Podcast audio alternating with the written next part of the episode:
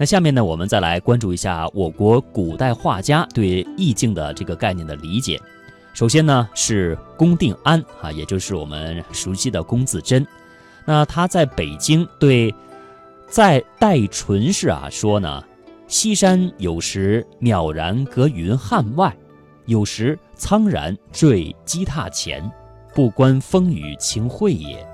啊，这个他描写的就是他在城市当中看到的西山的一种景色。如果大家来到过北京的话啊，在晴空万里的日子，如果说在北京的市中心向西面望。可以望到西山啊，因为我住在西边，所以我每每在傍晚的时候开车，或者是以前有早晨的时候往西边开车，嗯，就会看到这个北京的西边层峦叠嶂的那些山哈。是，其实，在北京待久了，你总会觉得这是一个超级繁华的大都市，嗯，总是觉得高楼大厦林立，但是却没有想到，就在离我们不远的这个西边，就有那么一群啊，可以说是群山连绵的那种山势。没错啊，这也是北京的另外的一种景色了哈。嗯，当然，这个在文人的心中呢，他可能看到的不一定是实景，或者说像我们现在可能北京会经常有这种不好的天气、雾霾的天气，可能看不到一眼望不到西山。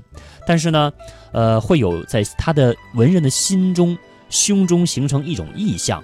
那刚才。龚自珍对戴纯是说的这首诗啊，也就表现出了他对于西山的这种忽远忽近的这种胸中的意象，产生了一种很美的审美的意境。没错。那么另外一位呢，方士树，他是在《天庸安随笔》里边说：“山川草木造化自然，此实景也；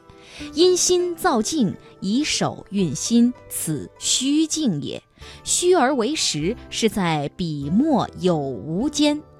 故古人笔墨据此山山苍树秀、水活石润于天地之外，别构一种奇灵旗，或者呢是帅意挥洒，或者是皆炼金成液，弃子存精，而且是曲尽涛。呃，虚极隐之妙。嗯，呃，其实呢，刚才我们说的这几句话哈，就是比较文气。其实呢，更多的就有点像古代的这个文言文。嗯，但是从这一段话当中啊，我们能够感受到，就像刚才鹏飞说的，在文人的心中呢，他描写的这种景致呢，它是虚实结合的。嗯，啊，在他的这个笔墨之间哈，其实是以虚而为实。对，那从虚当实。对，在这段话当中，我们也感受到中国绘画。的整个精粹啊，其实都在这几句话里概括了。对，就是笔墨啊，就是有浓、有淡、有虚、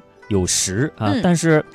人家画家一画出来，因为他为什么能够画出来呢？因为，呃，他说了，山川草木啊，就是大自然的景色，嗯，都在画家的。心里面了，眼里面了啊，所以说我们说胸有成竹嘛，嗯，然后经过这个画家的意象的构造和灵感的创造啊，落实于笔面纸面之上啊，呃，给我们的呃读者欣赏者看到了一幅就像真实的山水画一样啊，就好像站在了呃画家所描绘的黄山啊，嗯，泰山啊啊华山的山根底下一样啊。再来看第三个画家对于这种画境的，呃概念的理解。那运南田他提了唐杰安的话呢，是这样的说的：“地势思境，一草一树，一丘一壑，皆杰安灵想之所独辟，总非人间所有。其意象在六合之表，融落在四合之外，将以尻论。”尻轮神马御灵风以游无穷，啊，可以说他的这种画也是跟刚才我们所说的那个两个画家所描述的差不多，对，就是画家把自然的景象，啊，形成于他心中的审美的概念和意象啊，草木、树木、山林、丘壑都在画家的笔下，嗯，落实于纸上。啊，让我们的读者、欣赏者看到之后，就仿佛身临其境一样。嗯，那从以上三位画家、诗人所关注的哈由心之所在，